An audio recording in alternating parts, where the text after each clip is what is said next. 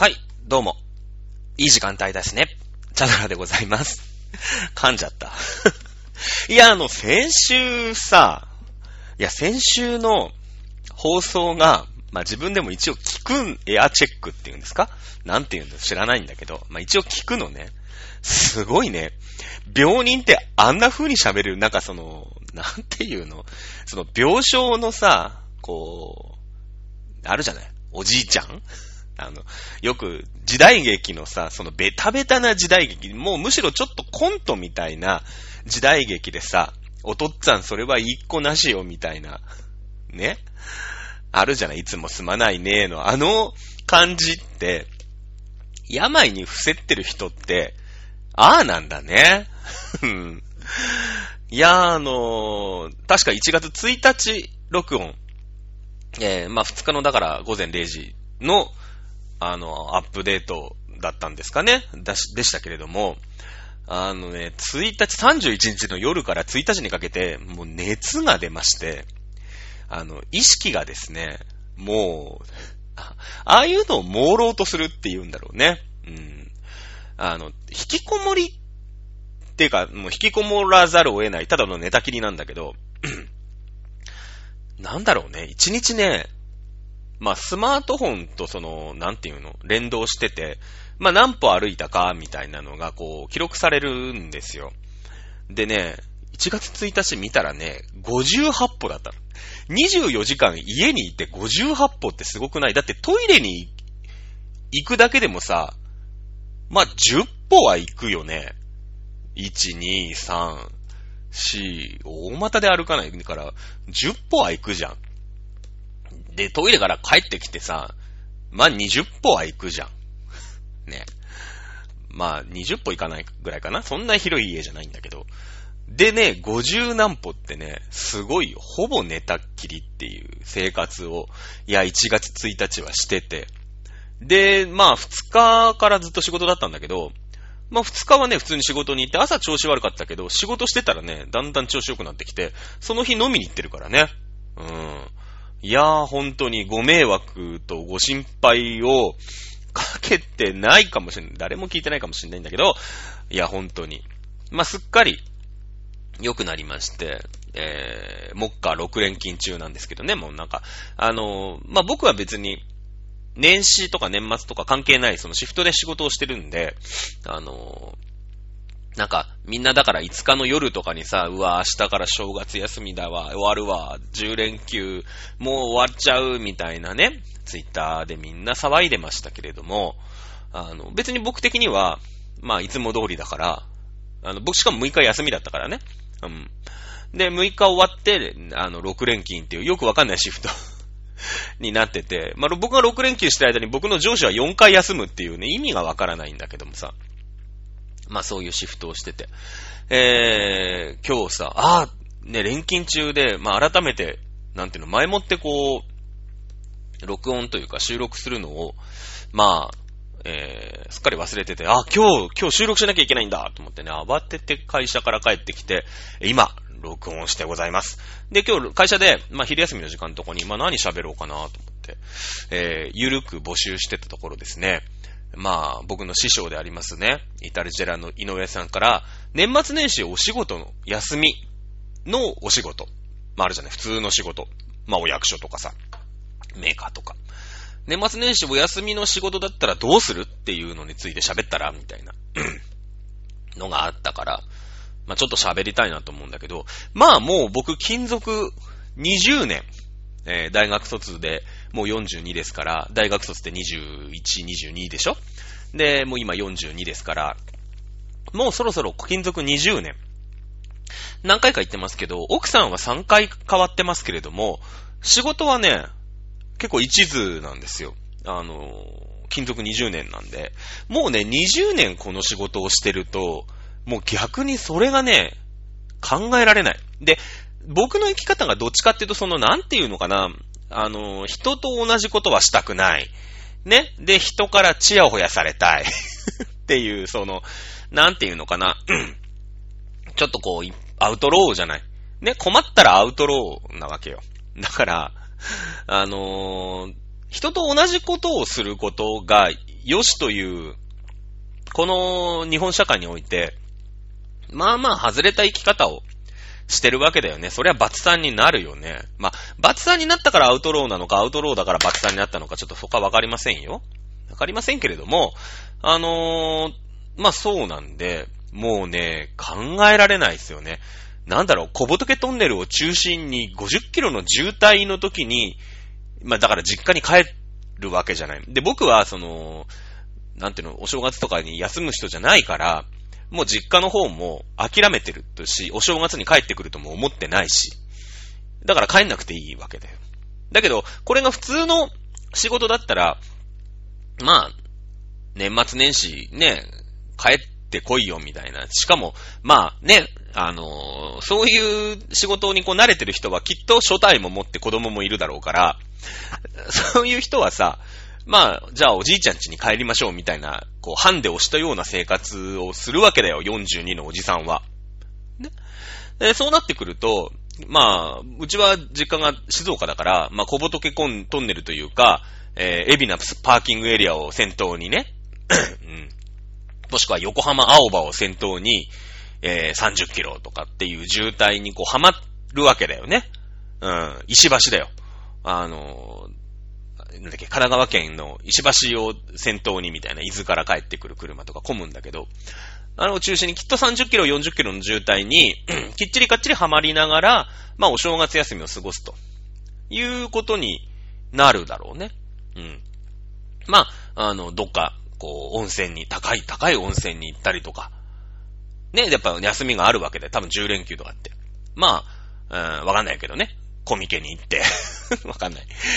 そういう生活をしてたと思うんだけど、あのー、まあ、効果不幸か年末にめっちゃ忙しいわけ、仕事が。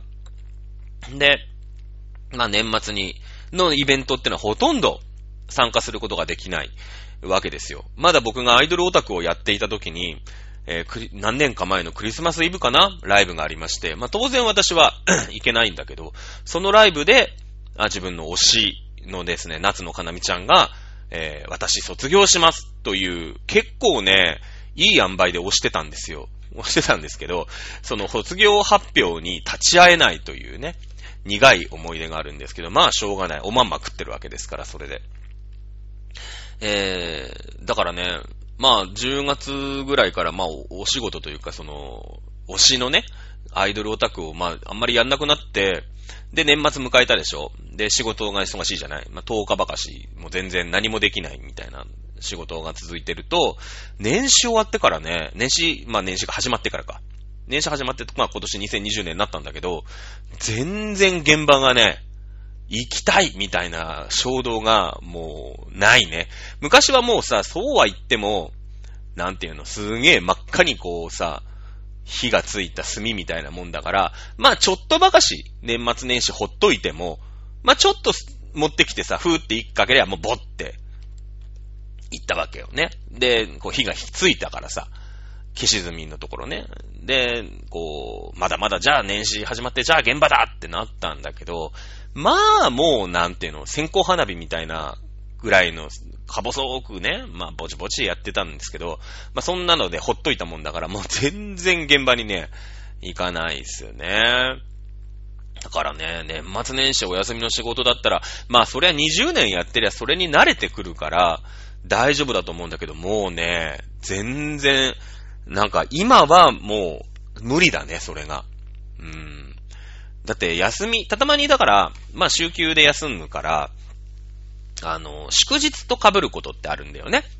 で、祝日休むとさ、当然一般の方もお休みなわけで、例えばなんか、まあ、買い物に行こうよとか、まあ、例えばラーメンを食べよう。普通だから平日の昼間だからさ、で、昼間もその、なんていうの、オフィスの人がお休むような時間にはわざと食べないの。と混んでるわけだから、そこは。だから12時とかには行かないわけ。11時の開店直後に行ったりとか、まあだから1時半とかにね、あの、ラーメン屋さんとか行くわけですよ。そうすると、まあ大概空いてるわけ。で、まあ私が住む千葉県の松戸市というところは結構ラーメンの名店がいっぱいあって、まあ有名店、結構遠くからもうその電車乗って食べに来るよみたいな名店が結構あるのよ。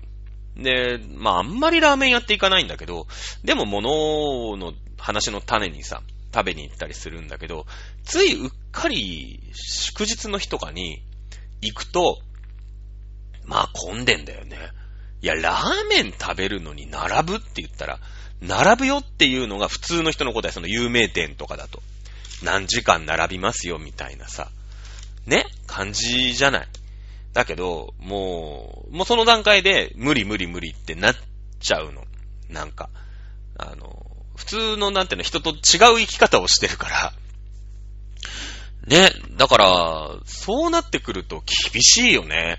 年末年始のお休みの仕事だったらね、やめちゃってるかなわかんないけど、もしくはその、うまいこと、あ、でもまあ僕大学の時からあれだもんな、結構アウトローな生活で人と同じことはしたくないみたいな感じの生活で、人がだから大学生、大学になったって言って遊んでる時にはみんなと真逆にすげえ勉強して、で、なんか単位やべえっていうなんか2年、3年、4年ってなると僕はバイトしかしてなかったですから、なんかこう人と合わせるのが苦手なんだろうね。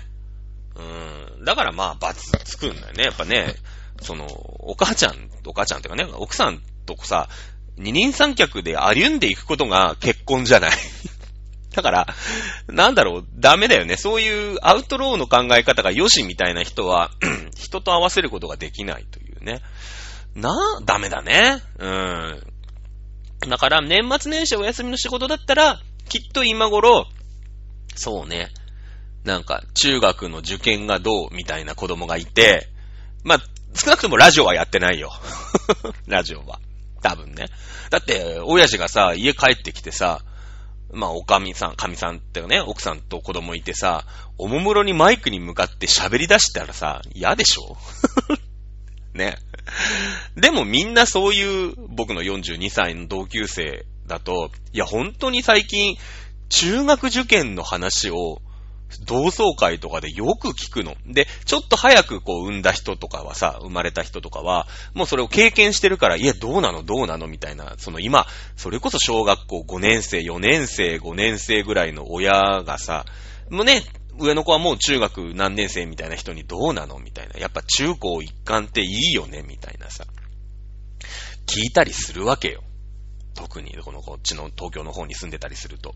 たまにこう集まったりするとね。ああ、すげえな、みんなちゃんとやってんなーなんて思いながらさ、お小遣いは月に1万円だみたいなところでね、なんか子供の学資保険だなんだってなって、ああ、すげえ大変だなって、俺はダメだなってね、チェキ1枚だ何枚だってやってるわけでしょ？ねえ、だからね。で、もうちょっとまっとうに生きたかもね。年末年始お休みの仕事だったら。うーん、このぐらいかな。ね。あの、このお題もらった時にね、喋れるかなって思ったけど、こんなもん。うん。でも年末年始お休みの仕事、なんだろう、もう無理だね。もう、その、憧れる年でもないし、あの、人と違うことをやり続けてきてた20代、30代、まあ、40代もちょっとだから、あの、もうね、年末年始、じゃあ10連休です。月曜日から金曜日まで働いてください。はい、土日休みです。ってなったら、多少ね、アイドルオタクだった頃は、やっぱ土日にいいイベントが多いから、なんとかの生誕とかっていうのは。やっぱ土日に休めないとちょっとアイドルオタクとしてしんどいんですよ。まあ僕は無理やり土曜日休みをもらったりとかして、いろんなイベントにね、まあもう何十年と生き続けているわけですけど、日曜日のイベントってほとんど行ったことがないの。やっぱ休めないから。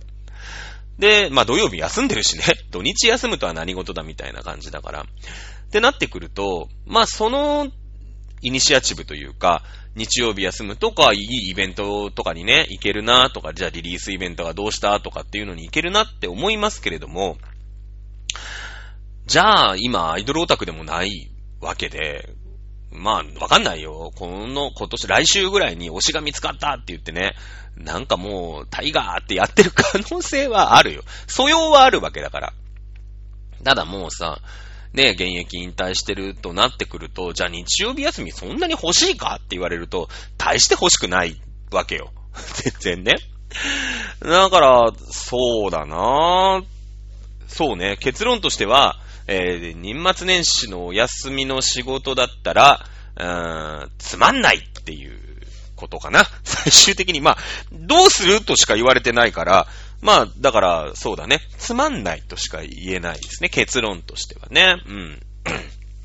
さあ、2個目に、いや、これで持つかなって言ったら、思い出の外国人選手っていうね、お題を、まあ、同じく井上義雄からいただいたんですけど、まあ、僕と井上く、井上さんが喋ると、これはね、野球の話になるわけだよね。うん。で、僕はだから、まあ42なんですけれども、小さい頃はね、やっぱ巨人ファンなんだよ。で、うちのお母さんというか、うちの母親の、えー、実家、おばあちゃんちが、もう東京のね、ほんとど真ん中にあるの。まあ、結構いい、いいとこっていうか、そんなに広い家じゃないけど、あの、まあ、早稲田と牛込の間ぐらいにありまして、えー、結構いいとこに住んでるんですけど、うちのおばあちゃんちがね。あのー、ゴリッゴリの、何読売巨人軍ファン、巨人ファン。あ、ばあちゃん、ばあちゃんは。野球大好き。ね、それこそ、もう長島だ。うん、なんとかだっていう話で、で、若き腹腹が出てきたぞ、みたいなね。ゴリゴリの、巨人ファンで、ご飯を食べるときは、まあ、結構厳しい家でね、ご飯を食べるときは、テレビをつけ、消しなさいと。テレビを見ながらご飯を食べるというのは何事だっていう家だったの。で、あの、例えば箸の持ち方であったり、あとお茶碗のね、持ち方とか、肘をつくなとか、まあそういうの結構うるさい家なんですよ。で、まあちょっと息苦しくかったり、お、うちの父親の方の実家は、そういうの結構ルーズで まあ、まああるじゃない、そういうさ、家庭同士のこう、ある、そういうルーズさと厳しい家ってあると思うんだけど、あの、ばあちゃんちはテレビは絶対見ちゃダメ。で、ばあちゃんはもうほんとテレビ見ながら、ながらでご飯作るし、ご飯食べるの好きだった人が引くだから、あの、全然 OK です、という感じなんだけど、ただ、うちの母方のばあちゃんちは、テレビは消すんだけど、ラジオ日本だけはずーっとついてんの。ね、もう野球が好きだから、あの、ラジオ日本って言って、絶対巨人軍の、あの、こう、試合をね、中継するんですよ、ラジオで。それはね、セーフだっただからシュールだよ。あの、野球の中継のラジオはずーっと流れてる。ただそれだけでご飯をいただくと。いうお家だったの。それだけは許されてたの。まあ、まあ、しょうがないよね。ルールブックはさ、まあ、じいちゃんばあちゃんだから、まあ、その二人がいいってや、ね、こっちはまだガキだからさ、おかしいんじゃないのって言わないから。で、まあまあ、野球もさ、巨人しか今テレビで、今というか当時ね、テレビでやってない時代だから、まあご飯終わりました。ってなればテレビ中継をね、えー、見るよと。いう感じで、まあ、すり込みが多いから、やっぱ巨人、巨人好きなんだよ。で、えー、うちのお袋、だからお母さんね。うちのお袋は、そんな巨人大好き好きの、あの、自分の母親、おばあちゃんに嫌気がさし、ヤクルトファンになるっていうね、よくわかんない家系なんだけど、まあ、ぐれてたんだろうね。うん。だから巨人ファンで始まりまして、で、僕実家がね、まあ、静岡県にあります三島市という、まあ、偏僻な片田舎なんですよ。で、三島市って、まあ、宅地開発なり、なんなり、伊豆ってね、まあ、伊豆箱根鉄道っていう、まあ、鉄道会社がこう、引いてる、引いてあるんですけど、西部グループなんです、なぜか。まあ、西部グループが開発をしてるわけ。で、だから、まあ、そうだな。まあ、小学校2年生の時に僕引っ越しましたから、2年生からは、その西部グループが開発した街で暮らすわけだよ。で、そうすると、バスとかさ、路線バスとか、あと、その、なんて言うんですかね、ローカル線とかに、ライオンズのマークがついてるわけよ。うん。で、ライオンズ、西部っていうのはどうやら野球チームを持っているらしいと。で、その地元のね、静岡の子供たちに、えー、西武ライオンズ友の会に入りません。安く入れますよ、みたいな。こう、洗脳をしてくるわけ。で、ああ、なるほどな。でも、時は清原の時代だよね。秋山清原デストラーデの時代、一番西武が強かった。まあ今でも強いけどさ、去年優勝してんだから。で、なってくると、西武で、まあうちの、その、おばあちゃんもさ、祖母も野球、あん、そんなんで好きだから、で、まだ巨人が、巨人戦になかなか子供連れて行きづらいよ。やっぱ人気だし、チケットも取れない。今は全然取れますけど、やっぱそういう時代だから。で、西武は全然入れたの。まあ強かったけど。で、まあ電車で小1時間かかるんだけどね。都心からところ所沢まで。よく連れてってもらったの。で、まあもうちょっと大きくなって僕一人でも行けるようになったし、電車乗って行くんだけど。ってなってきて、まあ小学校からずっと西武ファン。で、えー、もうちょっと大きくなりまして、まあ高校、大学。大学で僕横浜に行って、横浜で、えー、横浜ファン。まあ、当時の、えー、太陽じゃなかったな。もう、もうベイスターズだったか。ベイスターズファンになりました。ね。まあ、そんな変遷を辿ってる、あのー、私、えー、チャドラーのですね、思い出の外国人選手、あ、長かったね、前置きが。長かったんだけど、ってなってきたらね、まあ、デストラーでは外せないよね。うん。だ子供の、まあ、順を追っていくと、えー、クロマティね。まずクロマティ。もう外人って言ったらクロマティっていう時代だった。クロマティとガリクソンっていうね。まあ、ガリクソンっていうピッチャーがいて、えー、クロマティっていう、まあ、センターね。今では考えられないんだけどね、守備ボロボロなのにセンターっていうさ、まあ、よくわかんない、こう、外人がいたんで、伝説の外人がいまして、クロマティ。ね。で、そうね、ロメーシだね。うん、知ってるかな？まあ、知ってるかな？知ってる人は絶対全員知ってるよね。知らない人は一人もわかんない。ロメーシだね。うん、なんかあの、台湾でね、めちゃめちゃホームラン打ったっつって、巨人に来たんですけど、まあ、ちょっとバッティングフォームが変で、もう全部引っ張るわけ。引っ張るっていうのは、まあ、なんだろう。まあ、ひ、まあ、ちょっとこう、特徴的のあるバッティングフォームなんだけど、外のボールは打てないんですよ、全然。でも、内に入ってきたボールは全部ホームラン打てるみたいな選手で、まあ、それを確かね、松原とかいうバッティングコーチが、いやいや、お前力あるんだから、外も打てるようにっなるよって言って、あの、バッティングフォームを改造したところ、内も外も打てなくなるっていうね、かわいそうな 外人選手だった。ロメーシだね。で、西武ファンになったでしょ？西武ファンになったらやっぱデストラーデと各体現だよね。うん。えー、オリエンタル超特急ですね。結構、あの、今はね、大谷だの、ね、菊池雄星だのが、ま150だ、160だって投げますけど、当時やっぱ各体現ったら早かったからね。うん、各体現っていうピッチャーがいまして。で、あとはやっぱデストラーデだよね。うん、はもうホームラン打ってもニコッともしないっていうさ、まあ、なんかでかい外人がいまして、えー、ホームランをバン、バカスカ打つね。外人がいました。これまあデストラーデだね。そうだな、そっからやっぱり太陽だ、ベイス、ベイスターズだってなってくると、うーん、だから、あのー、なんだろう、ポンセはあんま知らないんだよね。実は。まだその時って、なんか太陽ちょっと気になるかな、みたいなとこだったから。えー、てくと、ブラックスっていうね、太陽の、まあ、いまして。あと、ロバート・ローズね。うん。そのぐらいかな、思い出の外国人選手。もうだって、そっから手前はさ、もう思い出じゃないもん。リアル、ナウみたいなとこあるじゃない。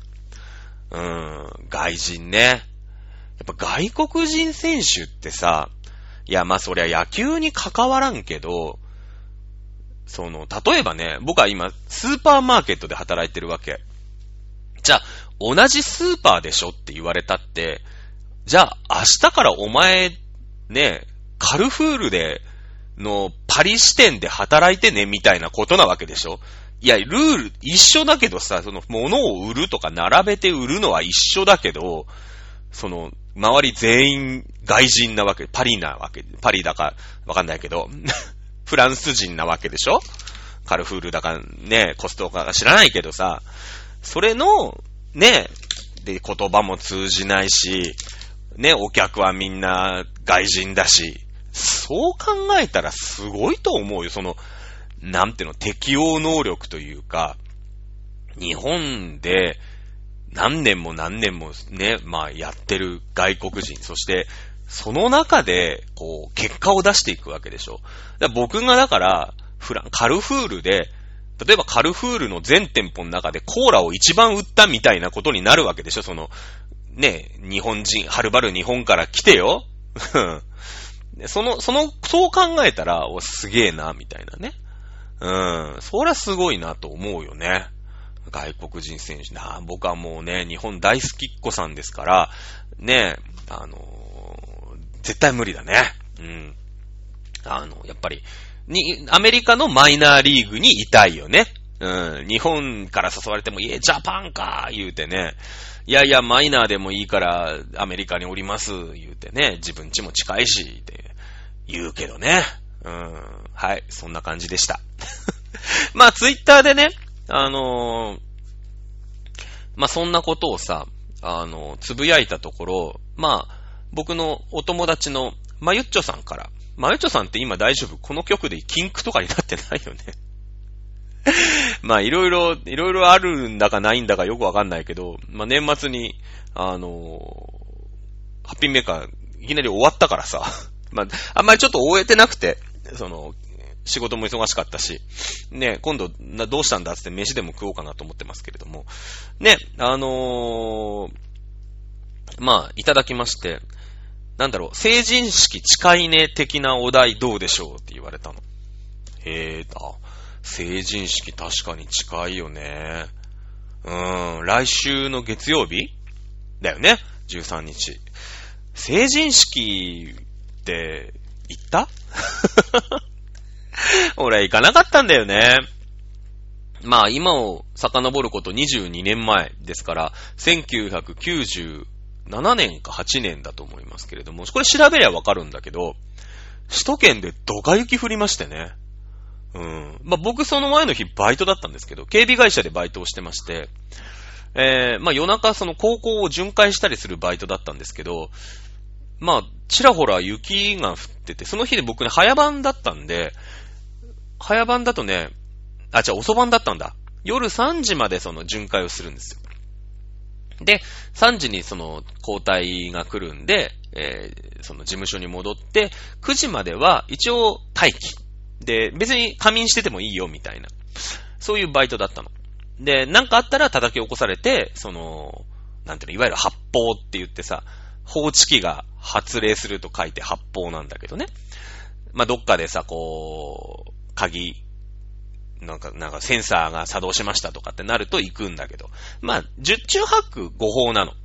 なんかセンサーの中に虫が入っちゃったとか、うん、誰かがポットのお湯の電源切り忘れて、こう、サーモスタットでさ、ボーって蒸気が出て、それがこう、引っかかっちゃったとか、あとは警備切り忘れて人間が入っ、誰かね、事務所の社長が入っちゃったとか、まあ大体、ね、あのー、誤報なんだけど、まあ、一年にね、3、4回ぐらいは本当の泥棒が入ってたりするんだけど、まあ、泥棒もほら、あいつらガチだから、だバイトとかが行っても殺されちゃうじゃん。だから、やべえと思ったら逃げていいみたいなね。やべえっていうのだけ報告するのが仕事だっていう、そういうバイトをしてて。で、雪降っててさ、あの、巡回してて、ああ、これは積もったらやべえなと思って、で、も早番だから朝3時、2時、そうだね、ぐらいまでやってて、で、事務所戻ってきて、じゃあ、あの、ちょっと仮眠取らせていただきますって寝て、まあ、何もなかったから、朝8時45分ぐらいに起きて、引き継ぎと朝礼やって9時に帰る。バイトだから。で、9時になったらさ、あの、じゃあお疲れ様でしたってなったら一面の銀世界なの。トンネルを抜けたらなんか雪国だってのはわかるんだけど、もう、ね、帰れないの。で、俺、バイト先まで原付で来てたから、まず原付きがさ、もう半分以上雪に埋もれてるの。で、あーあーと思って、で、そんな雪の装備なんてしてないじゃね横浜だから。で、もうスニーカーとかだからさ、歩けもしないし、電車は全部止まってるしさ、で、なんとか家に帰ろうみたいな。で、横浜アリーナで成人式が、まあ僕住民票変えてたんで、実家静岡だったけど、横浜アリーナで成人式があるっていう、なんかその、うん、入場券みたいのが送られてきてさ、まあ、とりあえず行こうかなとは思ってたんだけど、もう帰るだけでいっぱいいっぱい、歩いて帰ったんだけど、もう1時間半ぐらいさ、雪中行軍みたいのして、で、まあ、ちょっと大きい通りまで出ないと、その雪が積もっちゃってたから、バイクを押して、で、大きい道でももう雪がべしゃべしゃだから、全然その運転とかできないわけ、原付きの。だから、ちょっとこうエン、エンジン入れつつ押しつつみたいな感じで家に帰ったから、あの、もう家帰ったら疲れちゃって、足びっしょびしょだし、もういいやと思って、で、そんなんだからさ、またアリーナまで行くのも大変で、本当にその日政治資金があったのかどうかも知らない、わかんないんだけど、でもその晴れ着のお姉ちゃんとかはさ、朝からね、着物着て、あの、ポワポワのファーみたいなの着てさ、髪の毛言ってもらったりしてるんだけど、こっちは別になんか、気の身気のままのさ、スーツ、着たね、スーツにさ、着替えていくし、で、別にその友達、地元じゃないから、行ったって友達がいるわけじゃないの。で、大学の友達が、まあ、いるっちゃいるけど、あの、半分以上はやっぱ地元で成人式やるじゃない。で、じゃあって言って、実家の方に戻るのもめんどくさいし、地元もなんだろう、半分、ね、あんまり、あんまり仲いい、こう、俺ほら、なんていうの、転勤が多かったから、親父の。もう、引っ越しが多くて、その、ガチの親友みたいのいないのね。だから、地元でもなぁと思って。で、横浜なんて本当にさ、大学で出てきてるだけだから、その、行ったって席はあるよ。入れてはくれるけど、その、一緒につるむやつとかもいないし、もう行くのもめんどくさいし、もう行かなかったの なんか、で、その後ね、で別にバイトで疲れてるしさ、家で寝てよなんて言って、なんか大雪のニュースかなんかを見ながら、寝てたの。うん。そんな思い出。だから、成人式、ね、あんまり、なんか、嬉しくない。ね、わかんないけど。どうなのかな？嬉しいもんなのかな？やっぱ女の子はさ、それこそその、なんか成人式の、で楽しみにしてた晴れ着をね、実はなんか七かなんかに流しちゃってみたいな、なんかなんとかクラブじゃないけど、あったじゃない？テルミクラブは違うな。あの、旅行者が帰ってこれなくなったやつだけど、なんかそういう晴れ着のやつとかあるから、まあちょっと楽しみなね、のはあったりするじゃん。ね。なんか、そんな感じで、男子はあんまりなんか、まあ地元ですげえ友達とかいたら楽しいのかもしんないけど、なんかあんまり、それ、ね、つるんだりするのがいなければ、ただのなんか会議とかみたいだし、偉い奴が話して成人の心得みたいな。で、どっからどうやって選ばれたか知らない人たちがさ、先生とかするわけでしょ？うん。なんかあんまり、まあ、こういう風に言ってる時点で全然あれだよね。あの、一般的に過ごしてないのがバレるということですね。はい。で、まあ、一丁さんからは、雪祭り近いね、的な話。あ、雪祭りって近いね。まだやってんのかね？わかんないけど。雪祭り多分2月の頭だよね。僕がね、32かな ?10 年、まあ、こっちで仕事をしまして、で、10年目の時に、その、いわゆる管理職の昇格試験に受かりまして、管理職になったんですよ。で、その時に、まあ、北海道に赴任をしまして、まあ、最初地方からやってみろみたいな感じで。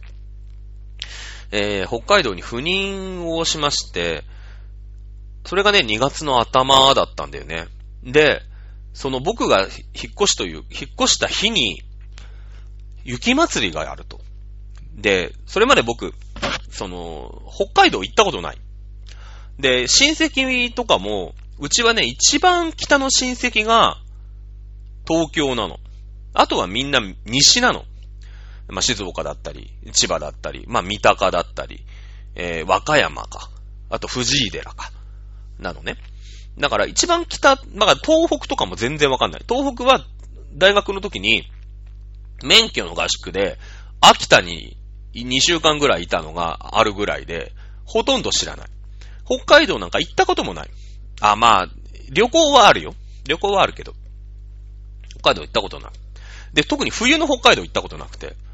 で、もう、雪祭りだと。で、まあ、引っ越してから何日かは休みがあったの。その、赴任先に初出勤する日まで。で、ああ、雪祭りか。これが噂に聞く雪祭りか。で、まあ、じゃあ、行ってみよう。ね。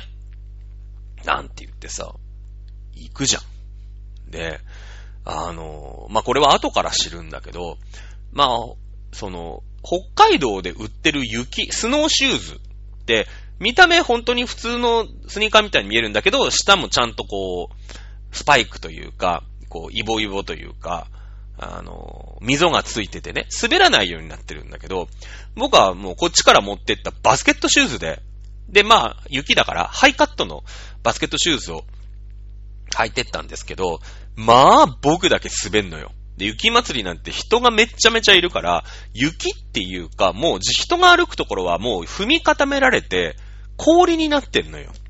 うん。だけど、北海道の人とか、まあ慣れた観光客なんかはちゃんとその、スノーシューズみたいのを履いてるから、そんな氷の上でも、ちゃんと歩いてんの。だけど僕はさ、知らないから、普通のバスケットシューズでさ、ちょっともう履き潰したバッシュだから、なんなら、なんだろう、こっちで言う溝がちょっとありませんみたいなね。うん、あのー、なんだろう、歩道からこう、坂になってくるさ、鉄板とかでもちょっと滑っちゃうみたいな状態で行ったら、まあ、俺だけ滑る。転ぶ。恥ずかしいぐらいに。もう30過ぎたおっさんが、スタンスタン転ぶの。歩けないの。怖くて。うん。だから、もう、まあ、電車で行ったんだけどさ、電車ってか地下鉄でね、大通公園に行ったんだけど、もうそっからその大通公園一周して、もう帰るみたいなので、で、まあ、ゆくゆくそんな話をその職場でしたら、いや、お前、その普通の靴だったら誰でも滑るよと。うん。こっちで、その、靴をまず買いなさいと。で、その、革靴ね、あの、ビジネスシューズもちゃんと買わないと、怪我するから。来て早々怪我じゃん、話にならんから、まず靴を買えと言われて、ああ、そうなんだって言って靴買って、全部ね、その東京から持ってきた靴を、まあ、最終的には捨てちゃったんだけど、5年いたからさ。捨てて。で、その靴を履いて、もう一回ね、雪祭りに行った記憶がありますよ。もう初日なんてさ、その雪、雪像ですか？とか見たりとか、全然もうしてる余裕すらないの。もう転んでるから。もう転んだイメージしかない。だけど、まあその何日後か、まだその初出勤してもまだか、こう雪祭りやってたから、まあ靴を買って、で、行ったの。あ、ほんと全然違うんだよ。滑んないんだよ。氷でも。で、ザクザク歩いてさ。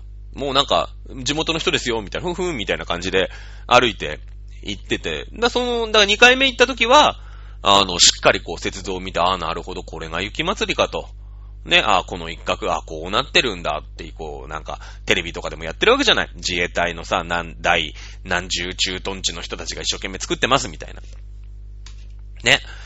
で、今年、だからもうさ、そっからまあ、かれこれ十何年経ってるわけだけど、まあ温暖化なんかになってくると、できなくなるよね。その、今、伝統のさ、ものが、もうさ、なんていうの、昨今の異常気象でできなくなりつつあるわけじゃん。まあそれがいい証拠に、あのー、だから、オリンピックだよね。もうオリンピックが普通の地域だと暑すぎて、まあ東京が無理ですよ、みたいな。うん。で、それこそもうさ、え、東京の炎天下マラソンなんかさせたら、もう、死んじゃうよ、みたいな。だって、紀元前はさ、アテネその、アテネだったわけでしょ？ギリシャの、もう、あったかいさ、まあ砂漠とは言わないけど、ああいうところでやってたわけじゃん。だけど、もう今アテネなんかでやったらもう殺人罪だよね。で、東京もちょっと無理だよね、みたいな感じになるわけじゃない。そうすると、今まで冬季オリンピックやってたところが、ちょうどオリンピックがいいところにこうなってくるわけ。で、札幌とか、リレハンメルとかさ、えー、ソルトレイクシティとかさ、そういうところが今、むしろベストじゃねえのみたいな、あの、感じ。で、札幌とかだったらだって夏でもさ、30度行くか行かないかぐらいのところだし、いいじゃん。で、今、冬季五輪が、この間だから、ソチとか、えー、とかでやってたわけだけど、あの、雪不足で、これ開催できるのみたいなところに今もうなっちゃってるわけよ。温暖化だから。だからもう、その、冬季五輪やってたレベル、長野とか、札幌とか、ね、そういうところで五輪ピックをもう誘致しないと、ダメ、次パリとか行ってる場合じゃないの。まあ、パリはちょっと緯度、北だからね。あ、北ぐらいのとこだから、まあまあ、ちょっとはいいかなとは思うけど、もう、冬季五輪やろうと思ったら、もう北極とか南極とか、もう、すごい、なんていうの？すごい緯度のところでやらないと、もう無理だよ、冬季五輪は。うん。本当に本当に。ね。だから、その、だ夏の甲子園なんてのもさ、いや、昔は良かったよ、100年前は。良かったけど、今もう大変な騒ぎになるから、もう夏のオリン、あ、甲子園ももう札幌ドーム、まあ、札幌ドームもほらそろそろさ、なんていうの、日本ハムが出てくじゃん。なんか、儲かんねえから。ね、諸場代よこせって言っちゃってるから。だからもう札幌ドームでやればいいと思うの。涼しいし。で、なんか、夏のイベントとしてさ、いいじゃん。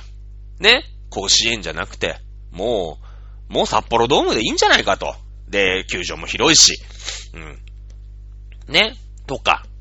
かそういうさ、今まで伝統的にやってたお祭りが、その、気象がちょっとずつずれてってるじゃない？上に上にというか、熱くこうずれてるから、もうね、もう無理だよ。そろそろ。あの、考え直す時期な気がするね。うん。そんな思い出。雪祭り。だから雪祭りも、今札幌でやってたじゃん。で、札幌ももう、もう厳しいと。うん。だから今度、旭川雪祭りになったり、稚内雪祭りになってもうギリ。そしたらもう最終的にはイルクーツクとか、うーん、ウラジオストック雪祭りとかに絶対なっていくから、うん。まだあそこは生きていけるよね。だからあと100年ぐらいするともう、温暖化進みすぎちゃって、そしたらね、ソ連の時代来るね。ロシアの時代。ロシアは今もうさ、東、めっちゃ固まってるな、シベリアみたいなところが、もう全部住みやすい。人間そこしか住めないよみたいな土地で、今誰も開発してないような土地があるから、今ね、100年後の自分に投資する、まあ、投資するとして、自分の子孫にね、投資するとしたら、あの辺のね、あの、ロシアの誰もいない土地とかを買い漁っとけば、きっと100年後すげえ住みやすくなってるから、あの辺。ね。あの、まあ、うやむにされる可能性ありますけれども、いや、お前んじゃねえとか言ってね。その時にソ連に入国できるかどうかっていう問題は多々あるにせよ、あの、買っとくべきでしょうね。うん。で、今もう、こん、そろそろだからもう沖縄リゾートとかは手引いた方がいい。無理だよ、もう。もう暑すぎるよ。うん。あの、中東のさ、ドバイとかね。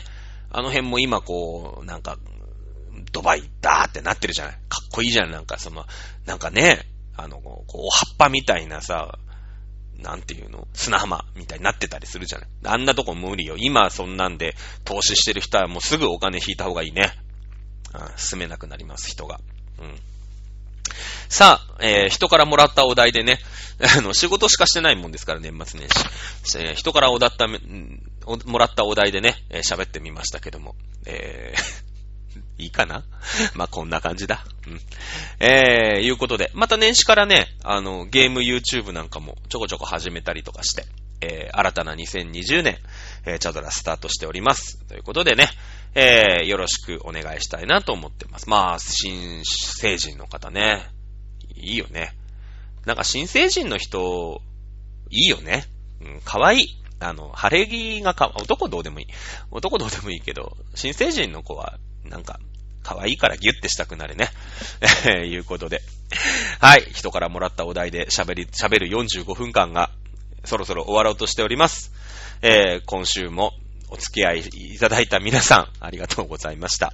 また来週のお楽しみをよろしくお願いしたいなと思います。さあ、ここまでのお相手はチャドラーでした。それでは皆さんまた来週、ごきげんよう。